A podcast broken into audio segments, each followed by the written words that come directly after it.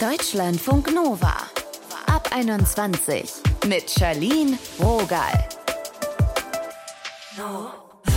Hi, herzlich willkommen. Heute hört ihr hier die Geschichten von Menschen, die ihr Schicksal selbst in die Hand genommen haben. Wir starten mit Jessica. Sie hat vor ein paar Jahren richtig viel Energie und Hartnäckigkeit gezeigt. Auslöser war ihre Masterarbeit oder eher gesagt das fehlende Gutachten zu ihrer Masterarbeit. Germanistik und Philosophie auf Lehramt hat sie studiert. Monatelang hat sie an ihrer Masterarbeit gesessen und richtig geackert. Sie hat das Ding abgegeben, aber es kam einfach keine Note. Der Grund? Ihr Prof ist ganz plötzlich verstorben.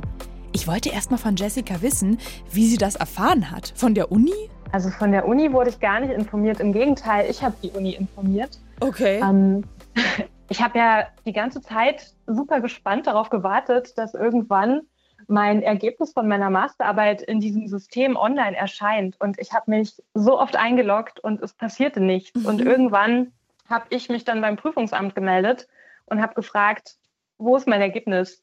Die Korrekturzeit war ja schon längst abgelaufen. Und ja, dann wurde ich vertröstet und es hieß, ja, das kann passieren, einfach noch ein bisschen Geduld haben. Aber irgendwann hat sich dann so ein Gefühl eingestellt von äh, Hilflosigkeit, Machtlosigkeit, wo ist meine Note? Ja, man hat ja ähm, so lange an dieser Uni-Arbeit dann geschrieben. Ich stelle mir vor, ich, oh, dieses Aktualisieren und dann hast du sicherlich ja auch ihm E-Mails geschrieben und dann hast du gemerkt, irgendwas ist da los. Wann ja, hattest du dann die Erkenntnis? Ich habe mich ja gar nicht getraut, ihm E-Mails zu schreiben und nach der Note zu fragen, weil ich dachte, das ist jetzt der offizielle Prozess. Die Masterarbeit ist eingereicht, mhm. sechs Wochen Korrekturzeit und danach logge ich mich einfach im System ein und warte auf die Note. Und die Note kam nicht und kam nicht. Und durch dieses Gefühl von, wo ist meine Note? Ich möchte wissen, was ich habe und ich möchte auch, dass es weitergeht, habe ich dann irgendwann einfach gegoogelt und habe dann rausgefunden, wirklich durch Zufall, dass mein Professor gestorben ist. Und das war auf jeden Fall ein Schock. Und ich konnte es gar nicht glauben. Und nachdem ich realisiert habe, was passiert ist, bin ich dann zum Prüfungsamt gegangen und ich habe dem Prüfungsamt gesagt, mein Professor lebt nicht mehr. Unglaublich. War dir dann sofort klar, dass du dich irgendwie selbst jetzt auf die Suche nach dem Gutachten machen musst? Oder wurde dir da geholfen? nee, also geholfen wurde mir tatsächlich nicht wirklich. Ich hätte mich auch gar nicht auf die Suche nach dem Gutachten machen müssen. Das Prüfungsamt hat mir nur gesagt, ja, dann müssen Sie sich einen neuen Professor suchen, der Sie betreut. Und äh, wenn Sie keinen finden, dann müssen Sie eine neue Masterarbeit schreiben. Und oh nee. ja, dann war für mich relativ schnell klar, ich möchte mir keinen neuen Professor suchen. Und ich wusste, dass mein Professor sehr kurz vorm Ende der Korrekturzeit gestorben ist. Und ich dachte mir, vielleicht gibt es ja schon ein Gutachten. Und mit dieser Hoffnung habe ich dann angefangen, selber zu recherchieren. Aber wie hast du das gemacht? Also ich meine, du hattest ja wahrscheinlich nicht Zugang zu seinem Laptop oder irgendwas. Ich habe natürlich angerufen bei ihm zu Hause bei der Nummer, die ich hatte, aber da war kein Anschluss mehr unter dieser Nummer und er lebte alleine und ich habe einfach das Telefonbuch aufgeschlagen und ich habe in der Straße, wo er gewohnt hat, geguckt, wer wohnt da noch. Und dann habe ich angefangen, die Nachbarn anzurufen und habe mich gefühlt wie so eine Privatdetektivin und habe dann Stück für Stück mehr Informationen bekommen und wurde von einer Person zur nächsten weitergeleitet. Und irgendwann hatte ich dann den Namen von der Person, die die Wohnung auflöst. Mhm. Aber keine Nummer, nur den Namen. Und ich wusste, dass diese Person in einem Krankenhaus arbeitet. Das war die ehemalige Lebensgefährtin von meinem Professor. Mhm. Und dann habe ich im Krankenhaus angerufen und es war so skurril.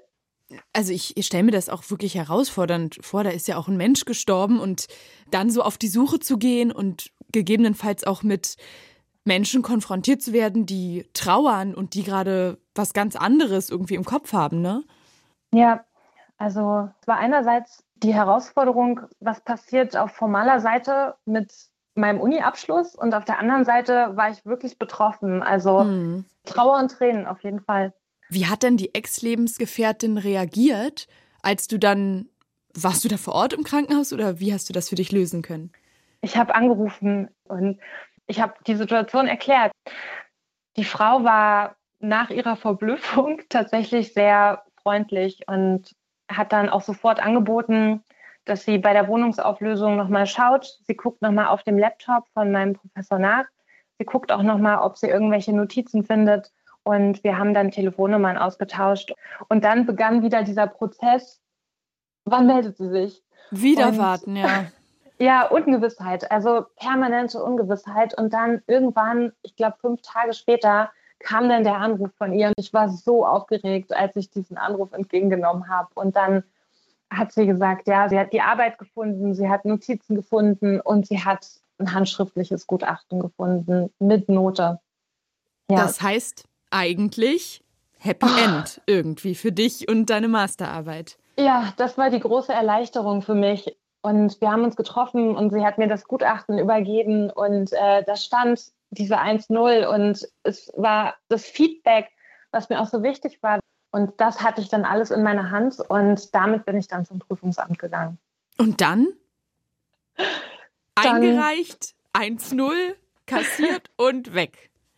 Ja, das wäre schön gewesen, aber eigentlich hätte ich es mir denken können. Das Prüfungsamt konnte das Gutachten nicht anerkennen von Amts wegen, weil wichtig wäre gewesen, wenn er es per Post abgeschickt hätte, dann wäre es kein Problem gewesen. Aber so, ich hätte es ja auch theoretisch selbst schreiben können.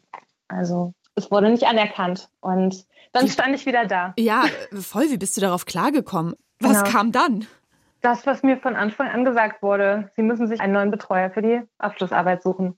Und ja, ich habe dann Zweitprüfer gefunden, also neun Prüfer. Und dann ging alles wieder von vorne los. Arbeit, neu ausdrucken, neu binden, neu einreichen und wieder warten. Mit dem und Ergebnis? mit dem Ergebnis, dass die Korrekturzeit abgelaufen war und ich wieder keine Note hatte. Nein. Und ich habe da ein bisschen Paranoia bekommen. Ich dachte, was ist, wenn jetzt auch der Professor verstorben ist? Liegt es an mir? Was passiert hier eigentlich gerade? Mhm. Und gut, ich bin dann in die Sprechstunde gegangen und äh, ja, der Professor hatte tatsächlich einfach nur viel zu tun. Und ich habe dann natürlich in der Sprechstunde persönlich mit ihm über die Arbeit gesprochen und er hat gesagt, ja, ich wollte das jetzt morgen eintragen ins System, Ihre Arbeit ist korrigiert und Sie haben eine 1,7. Und das war der Moment, wo ich dachte, wow, zwischen 1,0 und 1,7. Ja, das war für mich. Da ist schon ein Unterschied, ja. Das war für mich ein großer Unterschied. Ich habe dann gefragt, woran es lag. Und ich habe dann auch die Erklärung bekommen. Und das war dann eigentlich der Moment, wo ich dachte, jetzt bricht doch vielleicht eine kleine Welt zusammen, weil der neue Professor, er hat ja den Prozess der Masterarbeit, den Entstehungsprozess nicht begleitet. Das heißt, ich hatte regelmäßig Austausch, während die Masterarbeit entstanden ist, mit dem verstorbenen Prof. Mhm. Und das ist das, woran ich mich orientiere. Und mit dem neuen Prof, er hat einfach vielleicht eine berechtigte, aber auf jeden Fall eine andere Perspektive auf diese Sache. Und ich hätte viele Sachen gar nicht einfließen lassen können, weil der Entstehungsprozess ja nicht von ihm begleitet wurde. Ja, doch, das ist aber nachvollziehbar. Also äh, ich verstehe, dass du dann da auch gesagt hast, naja, bestimmte Sachen waren ja einfach auch abgesprochen. Wie ist der neue Prof denn letztendlich damit umgegangen? Naja, also ich saß in der Sprechstunde und dann ist es einfach aus mir rausgebrochen. Ich habe tatsächlich, also mir kamen die Tränen und ich habe einfach nur noch geweint in dem Moment. Und dann tat es, glaube ich, dem neuen Prüfer, der ja auch in einer naja, ungewöhnlichen Situation war. Mhm. Ich glaube, es tat ihm leid. Und äh, in jedem Fall aber hat er gesagt, ähm, er schaut nochmal über die Arbeit drüber und er schläft nochmal eine Nacht drüber. Und das hat er dann auch getan. Und am Ende hat er sich dann dem anderen Prüfer, dem Zweitprüfer, den es ja auch noch gab, der hatte eine 1,3 gegeben und er hat sich dann einfach angeschlossen. Und das war dann was, womit ich leben konnte. Ja, 1-3, äh, herzlichen Glückwunsch nachträglich. Sag ja. mal, wie hast du das geschafft, diese Kraft aufzubringen, da durchzuhalten? Ich wollte die Dinge einfach nicht akzeptieren, so wie sie sich mir dargestellt haben. Also ich, ich habe das Gefühl bekommen, dass ich jetzt irgendwie mein Schicksal beeinflussen muss. Am Anfang war es mir so wichtig, dieses handschriftliche Gutachten, was ich bekommen habe, das war mir so wichtig zu lesen, einfach auch persönlich, weil es das persönliche Feedback war für mich nochmal. Und natürlich ist man dann auch stolz, auch auf die Note. Und natürlich möchte man dann auch, dass das irgendwo Anerkennung findet und Wertschätzung. Mhm. Und ich glaube, das hat mich schon dazu gebracht, durchzuhalten, ein bisschen hartnäckig zu sein, dran zu bleiben. Und tatsächlich, ich wollte einfach nicht akzeptieren, dass suchen Sie sich einfach einen neuen Professor und der wird das schon bewerten und nehmen Sie einfach alles so hin, wie es ist. Nee, das ging nicht. Jetzt noch große Worte zum Schluss.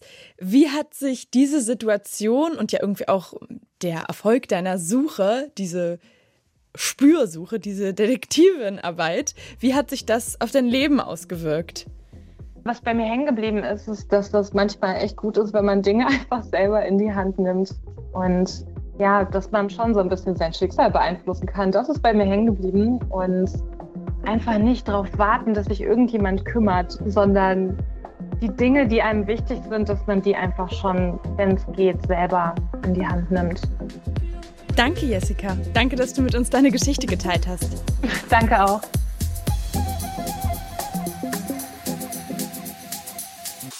Deutschlandfunk Nova. Jetzt geht's hier weiter mit Irmgard Ben Susan. Irmgard ist Südafrikanerin und weiß schon als Kind genau, was sie will: Leichtathletin werden und dann zu den Olympischen Spielen. Sie trainiert so hart dafür, zuerst Sprints auf der Kurzstrecke und später Hürdenlauf. Mit 18 ist sie dann bei den südafrikanischen Meisterschaften sogar eine der Favoritinnen auf der Strecke über 100 Meter Hürden. Doch dann beim Warmmachen stürzt sie. Ich drehe mich um und gucke meinen Fuß an. Und das erste Sache, was aus meinem Mund kommt, ist, ich schreie so laut. Ich glaube, ich habe so hart geschrien, dass die ganze Pretoria mir anhören konnte. Die ganze Stadion, jeden Fall. Irmgard kann ihren Fuß nicht mehr bewegen. Der Wettkampf ist klar für sie gelaufen. Das Kreuzband im Knie ist gerissen. Außerdem sind Knochen gebrochen und ein Nerv ist angerissen. Sie kann danach nur mit so einer speziellen Schiene laufen und schon gar nicht mehr auf Topniveau. Ihr Traum von Olympia vorbei. Doch dann trifft sie einen Trainer, der ParasportlerInnen coacht. Eigentlich hatte Irmgard immer gedacht, ihr Fuß sei für den Parasport quasi nicht kaputt genug nein, ähm, ich bin nicht behindert genug davor. Und dann hat er gesagt, was, wovon redest du? Du redest Quatsch, du bist behindert genug.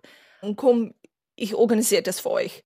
Damit Irmgard bei Wettkämpfen starten darf, muss sie sich klassifizieren lassen. Dort wird dann getestet, ob ihr Hängefuß als Behinderung ausreicht, um bei Parasportwettbewerben mitzulaufen. Eine zentrale Frage ist, wie viel Kraft hat sie noch im rechten Fuß, wie gut funktionieren die Muskeln und wie gut sprintet sie. Sie wird tatsächlich im Mai 2013 als Parasportlerin klassifiziert. Ihr neues Ziel, bei den Paralympics am Start zu sein, in Rio 2016. Dafür muss sie es aber in die südafrikanische Nationalmannschaft schaffen. Bedeutet, es gibt ein neues Verfahren und da geht was schief. Sie wird nicht klassifiziert. Das ist ein richtiger Schock für sie. Doch es gibt eine andere Möglichkeit. Wie Irmgard es schafft, am Ende tatsächlich Silber in Rio zu gewinnen, das hört ihr im 100 Podcast. Wir haben euch die Folge in den Show Notes verlinkt dranbleiben, wenn wir unser Schicksal in die Hand nehmen. Darum ging es heute. Und wenn ihr Geschichten habt, wo ihr euch selber empowert habt, immer her damit. Jessica hat sich auch bei uns gemeldet. Was für eine abgefahrene Story. Wir freuen uns auf all das, was ihr uns erzählen wollt. Die Nummer steht in den Show Notes. Mein Name ist Charlene Rogal. Bis bald.